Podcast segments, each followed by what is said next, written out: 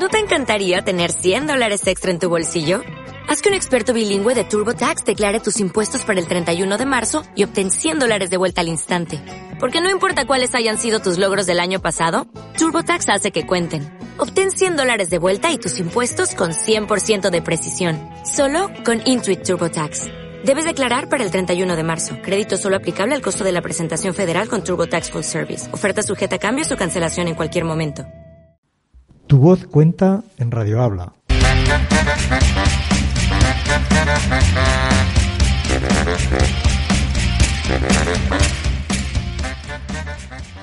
Colombia lleva nueve días sumida en la violencia y a pesar de los numerosos colombianos que viven aquí, parece que cuesta que los acontecimientos sean referidos por los medios de comunicación españoles.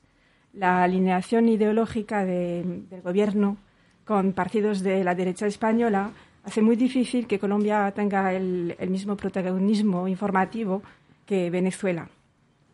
Eh, de momento, en nueve días se habla de, al menos, me corregiréis, 37 muertos, eh, cientos y cientos de heridos, eh, muchos, muchísimos desaparecidos, violencia sexual por parte de, de la policía, detenciones arbitrarias.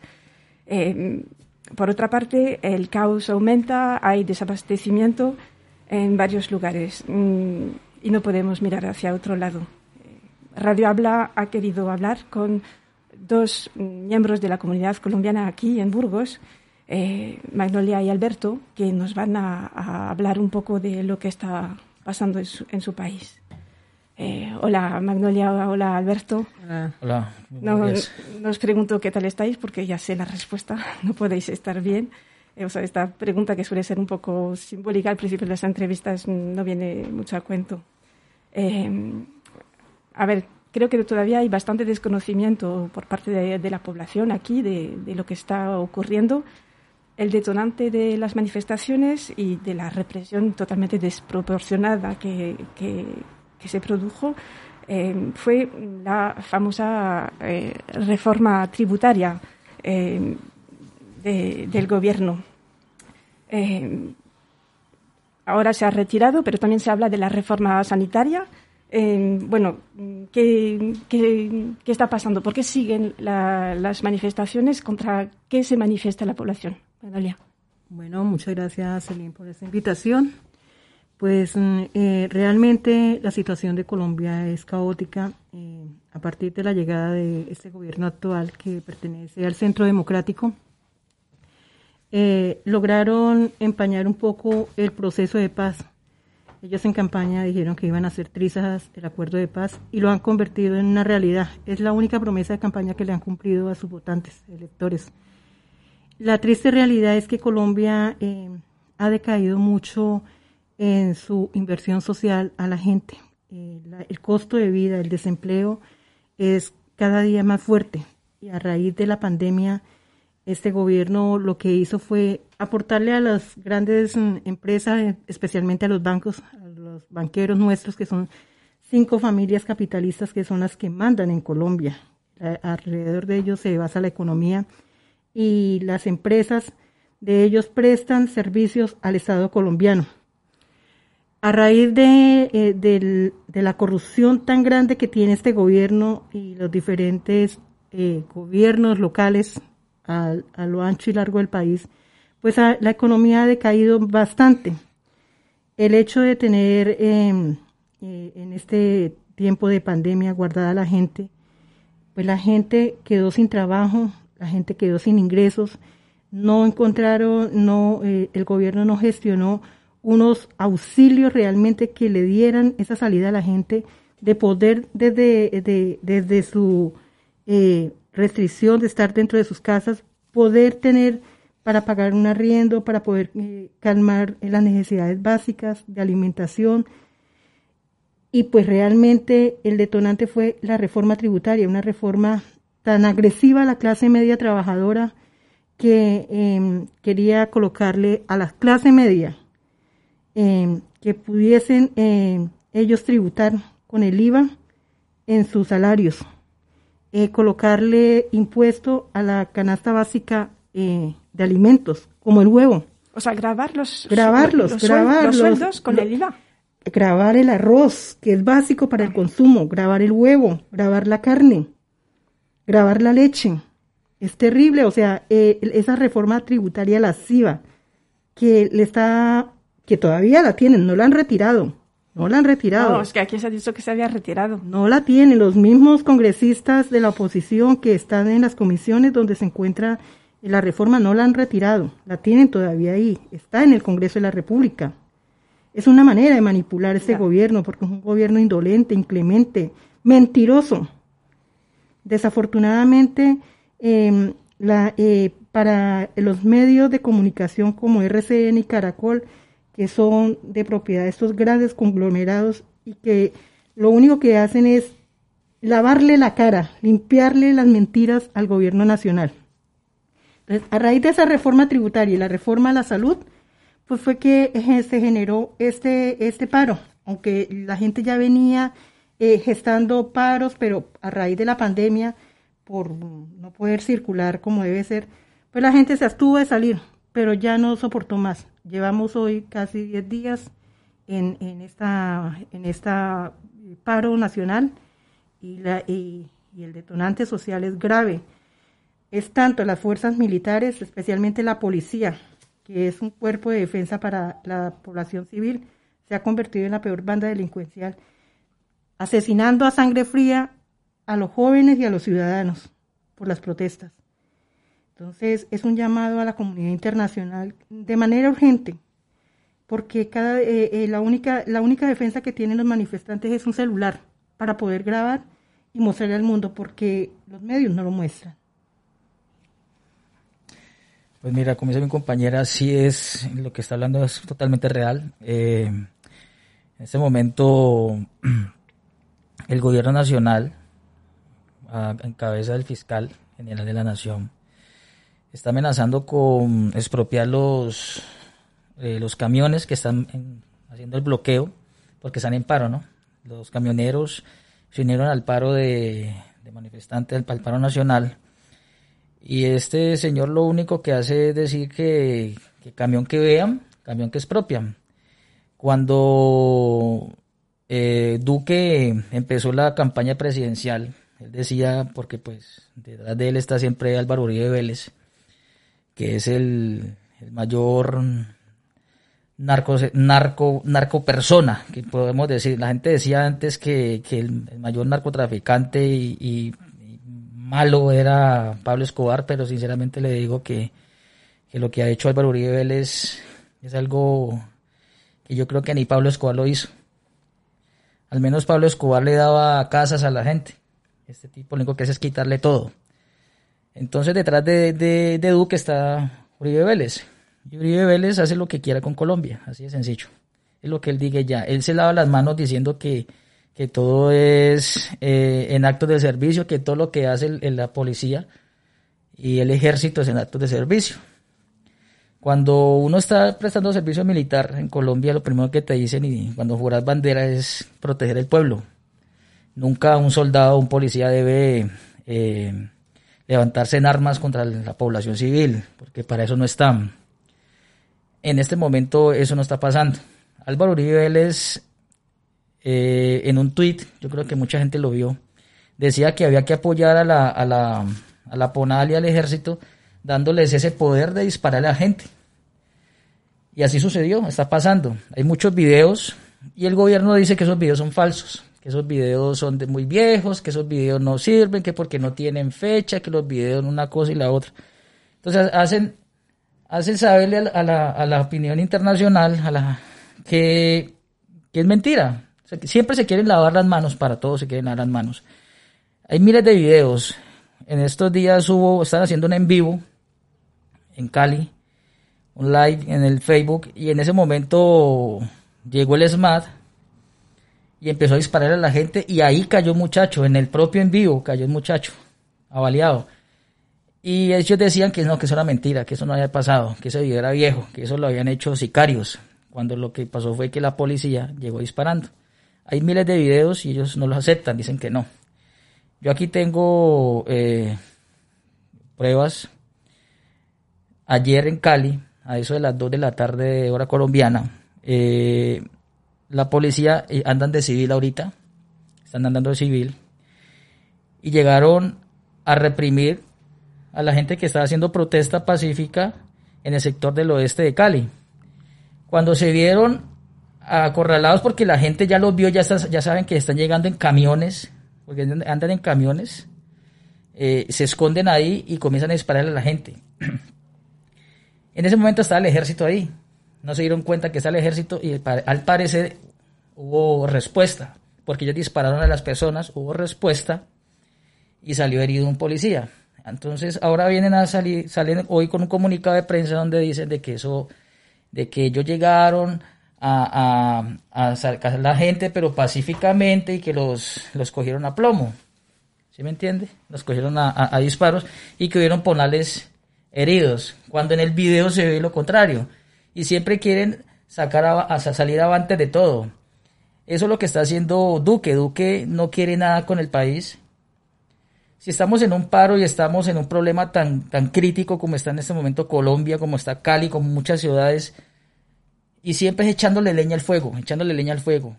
Y después sale a decir, como en estos días ayer, eh, creo que fue esta semana, hace dos días, no sé si de pronto vieron la entrevista de CNN con Álvaro Uribe, que el, el, el, periodista lo confrontó. Le dijo que porque había dado, había dicho pues en Twitter de, que los policías puedan dispararle. Y él le decía que no, que eso era mentira. Y él siempre sale con lo mismo. dice, no, yo nunca he dicho nada, yo me lavo las manos y ya. Yo estoy en contra de todo lo que haga el gobierno. Por, lo que decís, mm, bueno, es, es, algo que se ha ido observando en otros en otros movimientos de revuelta social a través de todo el mundo. las redes sociales están teniendo un, un protagonismo muy importante porque llegan donde los medios no llegan o no quieren que lleguen. Eh, ha habido mm, intentos por parte del gobierno de, parar las redes, de, parar esa transmisión hacia afuera de todo lo que está ocurriendo y las y las infracciones a los derechos humanos. Sí, claro, el martes, el martes, en ese momento Colombia tiene en la historia ya el martes negro. El martes, yo creo que más sangriento que ha podido tener, pues, en, en, en una, en una una manifestación el país. Nunca se había visto una cosa de esas de que llegara la policía, el SMAT, porque ya te llegan con... O sea, es que es algo inaudito que, que te lleguen con tanquetas, disparándote cohetes, con fusiles de asalto, porque la policía ya anda, anda con fusil de asalto, dentro del perímetro urbano, cuando eso no se puede. El armamento de la policía deben ser pistolas, que son las que ellos utilizan. Cuando un, poli, un ponal, un policial tiene armas de largo alcance porque deben de estar por fuera del perímetro urbano en la selva o en, en, los campos, porque esos son los contraguerrillas, el GOES. Pero no llegar a darte bala a la gente que está con palos y piedras protestando y salir con, con, ellos con fusiles a dispararle a la gente. Entonces, en eso es que no estamos nosotros de acuerdo porque es que es algo inaudito que eso es, se le llama eh, desigualdad en armas. Es que no hay una igualdad en armas aquí y ya salen a decir de que es que la gente los, los, los, tira a matar. Y es mentira porque en el video está que la gente está quieta en ese sitio, están quietos, están, están, haciendo un velatón y la gente está orando, tenían velas, todo el mundo estaba, había niños, ancianos, había de todo ahí, familias. Y simplemente llega el SMAT a reprimir y y, y, a, y a disparar a las personas. O sea, es algo que, y después ya salen a decir ellos de que es mentira, que los videos son falsos pararon, pararon, procuraron parar las redes sociales, ¿verdad? Las han estado parando. Eh, eh, todo eh, a, partir de mm, una comunicadora social de W Radio, de Blue Radio en Colombia, Paola Ochoa, sugirió que se pararan las plataformas, que porque le estaban haciendo daño. Blue Radio es una emisora al servicio del, del gobierno. Eh, y a partir de ese momento se ha venido sugiriendo y se han venido parando las redes sociales. En Cali la restringieron eh, en varias ocasiones.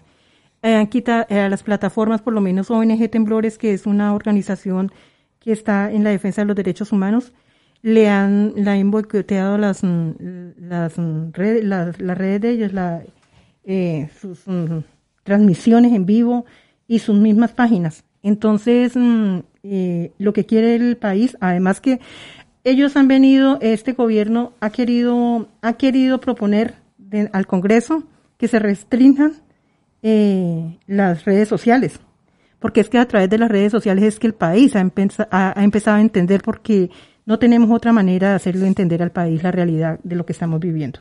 Y sí es verdad. Y ellos siguen eh, con su clima y con su eh, prepotencia de querer eh, establecer una ley donde las redes sociales tengan algunas, mm, incluso la senadora Cabal, que es del Centro Democrático, que es, es una vergüenza, una mujer de esa, ser senadora, representar las mujeres en el Congreso de la República, em, decir que era necesario eh, restringirlo, que aquí en España eh, era igual, habían leyes. La senadora Cabal eh, en sus redes diciendo eso.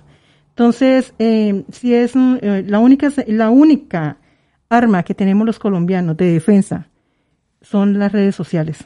Es la única arma de defensa por donde nos estamos comunicando.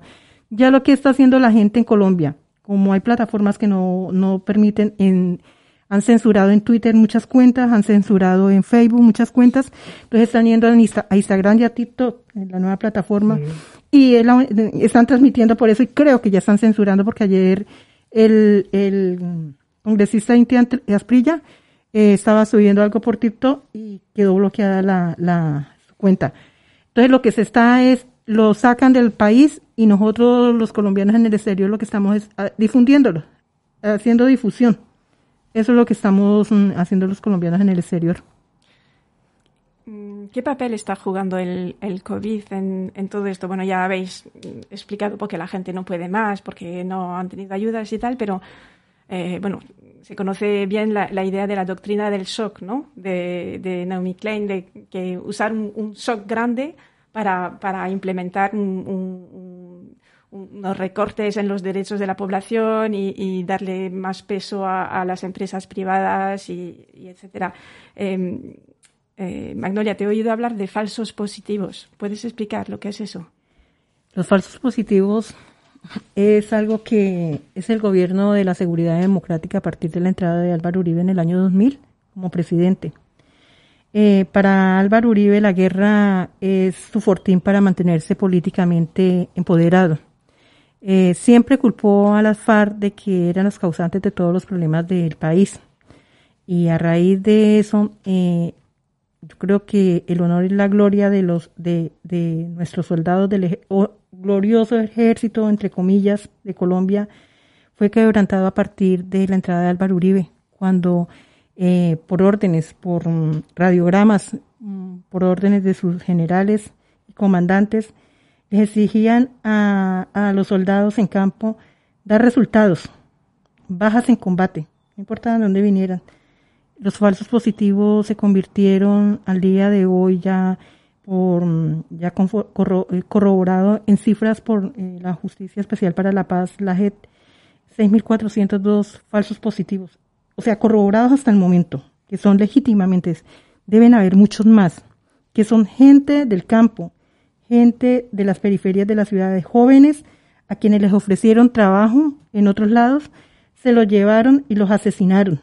Les colocaron eh, uniformes del ejército, uniformes de, la guerrilla, botas al revés y, y, fusiles. Esto empezó a difundirse gracias a que algunas madres con hijos con discapacidades los encontraron de esa manera. Eh, gente trabajadora que encontraron en fosas comunes. Ahora que la Justicia Especial para la Paz eh, tiene a muchos mm, miembros de, las fuerzas militares diciendo lo que pasó, eh, han ubicado fosas comunes, han ubicado eh, al punto de que algunos desaparecidos fueron a hornos, a hornos crematorios, otros fueron tirados al río. Por eso no, las cifras no, no son tan certeras en cantidad de decir yo creo que eh, entre el 2000 y el 2000, el 2010, yo creo que más de 10.000 personas eh, cayeron eh, por falsos positivos, pero que sus cuerpos ya no se encuentran porque quedaron en hornos crematorios. los falsos positivos se daban de la mano con los, el paramilitarismo, gestado por el gobierno, así como lo ha hecho hoy uno de los grandes jefe del paramilitarismo de Estados Unidos que está eh, allá eh, detenido eh, Mancuso, eh, él mismo mismo cuenta los mismos paramilitares que, contribuyeron a las masacres del Aro, de Apartado, de, a las distintas masacres que se dieron en ese tiempo, eh, que fueron auspiciados por el gobierno nacional, en unión con eh, las fuerzas militares, especialmente con el ejército. Es desastroso porque el ejército perdió la gloria ahí, per- perdió su honor, ha perdido todo y en este momento eh, nuestras fuerzas armadas y la policía no nos representan como eh, símbolo de defensa para los colombianos. Ah, ah, en, el, en, el, en el aspecto político, parece como si el país ahora mismo se encontrara en un, en un momento clave de tal vez de báscula entre una democracia formal y, y otro régimen, ¿no? Porque hay, hay indicios muy preocupantes. Por ejemplo, eh, apunté, Uribe el otro día dijo que nos encontramos ante una revolución molecular disipada, que es una expresión de una doctrina de gobierno que, mm, eh, tiende a decir que, la- que las manifestaciones realmente buscan un estado de guerra civil permanente y convierte a los manifestantes en objetivo militar. Eh, también eh, Duque no descarta declarar el estado de excepción. Entiendo que es eso, ¿no? De conmoción interna. O sea, ¿Estamos al, al borde de un golpe militar? ¿Qué opináis? En este momento, como están las cosas, eh, lo que están es disfrazando una dictadura. La dictadura la tiene hace más o menos 20 años, Uribe. El día po- poco a poco fue escalando, poco a poco se fue eh, empoderando de todo en Colombia. Eh, cuando estuvo en la, en la presidencia, eh, bueno, no había habido re- reelección hasta esa época. Él se inventó la reelección prácticamente. Y todo el mundo empezó, él empezó con el cuento de que la guerrilla son los malos, vamos a acabarlos. La guerrilla es lo peor, son los malos. No la estoy defendiendo, porque tampoco no soy ni de derecha ni izquierda. ¿Sí me entiende? En este momento soy un colombiano. Pero se lo digo porque, bueno, hubieron los falsos positivos. En esa época todo el mundo veía las noticias de que cayeron tantos guerrilleros, tanta cosa que ya se pueden andar en las carreteras, entonces todo el mundo se emocionó con eso y la gente empezó a aplaudir a Uribe. Entonces Uribe es el gran, el gran colombiano, como le San dicen. Salvador. Entonces él empezó a escalar y empezó a colocar sus fichas. Ahí fue cuando pasó lo de Santos, que Santos se le volteó supuestamente, y ahí hubo una discordia, no sé si ustedes se dan cuenta, eh, una pelea todo el tiempo, Santos Uribe, Santos Uribe, pelea, pelea, pelea, porque Santos no le quería hacer caso pues al hombre. Cuando sube Duque, es lo que diga, lo que diga Uribe. Duque hace exactamente todo lo que él pone en- en Twitter, donde sea, él, él pasa. Entonces, en este momento lo que están disfrazando es eso. Ya hay una dictadura en Colombia, ya la hay. Lo que pasa es que está, está en las sombras todavía, pero ya está. Y lo que quiere Duque ahorita es hacer esto, la conmoción interior. ¿Para qué? Para que pues él pueda coger, tener el poder absoluto, porque como decía mi compañera, el, el- el- la reforma tributaria no la han tumbado. Está ahí, está en el limbo, pero está ahí. Si él queda con todo el poder, con todo el poder en Colombia, él simplemente llega y dice, en, en la, en, la, en la legislación dice que son 90 días, prorrogables a 270. Pero si él dice, yo ya no me bajo de aquí y ten- tengo las fuerzas militares de mi lado, tengo todo, pasa lo mismo que en Venezuela. Se queda ahí y ahí no lo baja nadie, o lo que pasó en Cuba. Entonces, pero no es que se quiera quedar Duque, sino que el que está detrás es Uribe, porque él es el que está gestando todo. O sea, todo lo que pase, eso es gestado por Álvaro Uribe Vélez. Eso sí es de ahí. Entonces, si pasa y llega a pasar esto, ¿el qué va a hacer? Va a meter la reforma tributaria, va a meter la reforma a la salud y va a simplemente hacer lo que, se, lo que él quiera en el país y como lo quiera hacer. Y objetivo militar, el pueblo ya es. Ya es objetivo militar. La orden es acabar con cuanto muchacho encuentren por ahí en la después de las 7 de la noche, ya. O sea, el que esté por ahí eh, en, en las protestas o haciendo pues su... Simplemente es darle de baja. Entonces la dictadura ya está montada hace rato. Ya, simplemente es que, que él de la... Se, se invente ese, ese juego y ya está. Pues la situación es mm, muy grave. La situación es mm, eh, al punto de que el jefe de la oposición, Gustavo Petro, en una locución hace tres días, pidió que rodearan a Duque porque la, la realidad es que si no lo terminan asesinando, lo terminan removiendo de alguna manera para darle el poder a Zapateiro, el comandante y jefe de las fuerzas militares, un hombre que tiene las manos manchadas de sangre en los falsos positivos, un hombre que eh, cuando murió Popeye, el principal sicario del cartel de Medellín de Pablo Escobar, eh, en un tuit que publicó se conmovió por su muerte. Y el tipo, el único que es un hombre de, sangre, que quiere ver derramada la sangre. Eh, pues los análisis políticos con los que nos encontramos con, eh, la, con algunos mm, políticos y jurídicos es que eh, la única arma que tiene Álvaro Uribe en este momento, lo único que le queda, porque ya el pueblo se le volteó, ya el pueblo ya, ese pueblo que algún día lo subió en primera, eh, en su primer mandato, luego lo subió en una reelección que eh, pagó en el tercer mandato de Santos, en el cuarto Santos ya no estaba con él, y ahora en el quinto con Duque, pues el tipo como tiene las manos tan manchadas de sangre, la Corte Penal, estamos esperando que sea la Corte Penal la que tome decisiones porque ya en la justicia colombiana no creemos que vaya a tomar alguna decisión en contra de Álvaro Uribe, eh, es entregarle el poder a Zapateiro. Una, unas escenas que han ocurrido en estos últimos días es ver a, al presidente de la República en una locución al país y detrás Zapateiro, el único comandante cuando siempre está el ministro de Defensa, los comandantes y jefes de las fuerzas militares, solamente Zapateiro. Y la otra, eso es un mensaje al país, es un mensaje instigador hacia el país. Y la otra es eh, en una locución donde estuvo el ministro de Defensa, el comandante y jefe de la Policía Nacional y Zapateiro, y el que dio las órdenes desde ese, tanto a la policía como al ejército fue Zapateiro.